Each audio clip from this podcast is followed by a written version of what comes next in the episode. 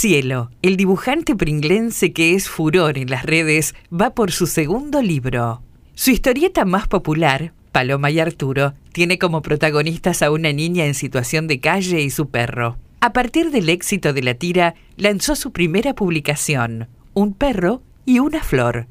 Ahora trabaja en un proyecto sobre historias de gente común. Tiene más de 65.000 seguidores. Desde que el pringlense cielo Joaquín Castro se mudó a Capital Federal y comenzó a compartir sus dibujos e historietas por las redes, el número de personas que siguen su trabajo no paró de crecer. Hoy tiene 65.000 seguidores en Instagram, escribió un libro y va por el segundo. Mi idea es armar el libro con relatos cortos, escenas que veo en la calle de la gente común, obviamente tratando de graficarlos en la mente del lector, contó. Ya tengo material y lo estaré combinando con un dibujito de Paloma y Arturo. Creo que va a ser algo diferente y por eso estoy muy entusiasmado, dijo. Paloma y Arturo, su creación más popular, dio lugar a la publicación del libro Un perro y una flor, que lleva varias ediciones.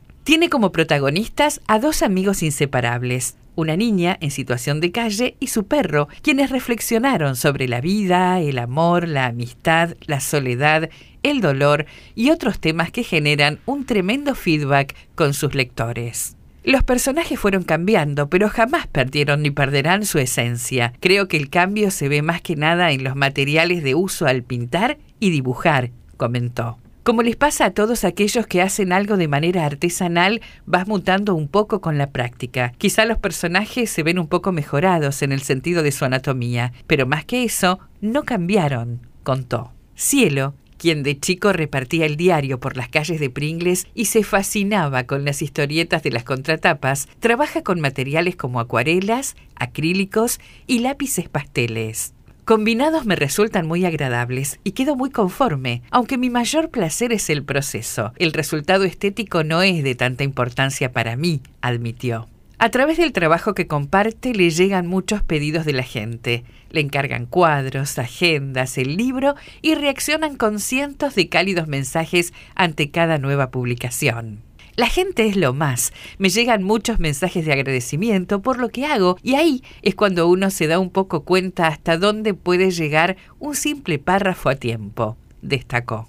Para Cielo, o Cielito, como le decían su mamá y sus hermanas, fue el primer y único hijo varón hasta que llegó su hermano más chico, hay mucha gente necesitando de este tipo de expresiones en las que los sentimientos se ponen de manifiesto a través de personajes y relatos.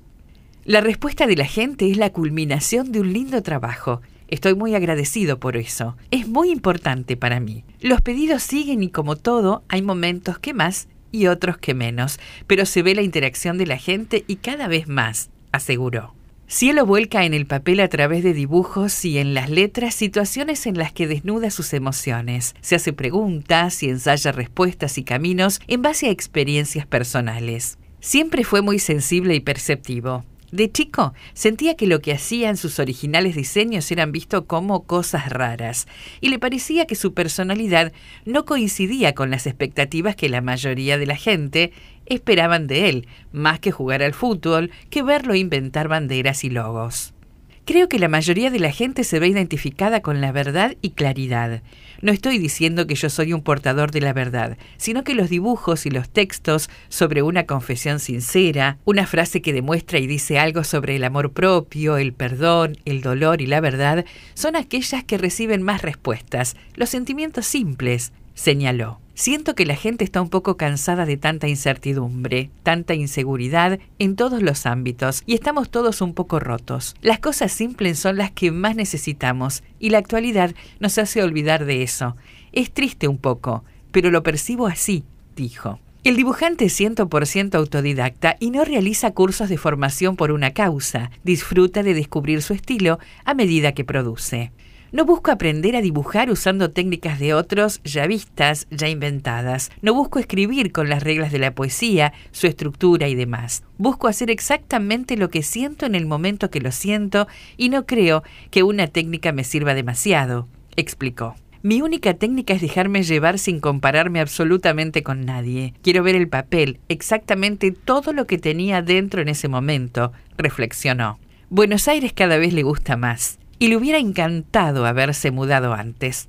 Para el autor, lo más lindo de ser trabajador independiente es poder sentir algo de libertad, y lo más complicado es organizarse. Si uno no se organiza, no lo disfruta, porque el tiempo no te alcanza jamás, y también hay que saber superar la irregularidad, ya sea económica o la que sea, hay que saber llevarla, analizó. Tengo un impedimento enorme a llamarme a considerar artista. Aún no sé muy bien por qué, admitió. No tiene una estrategia para ganar seguidores en las redes. Quienes lo siguen es porque de forma genuina aprecian su trabajo. Sé que hay varias formas de ganar seguidores, incluso hay gente que da cursos y demás, pero no me parece interesante para mí. Siempre tuve la idea de que uno debe vender lo que hace y no hacer lo que se vende o está de moda, dijo.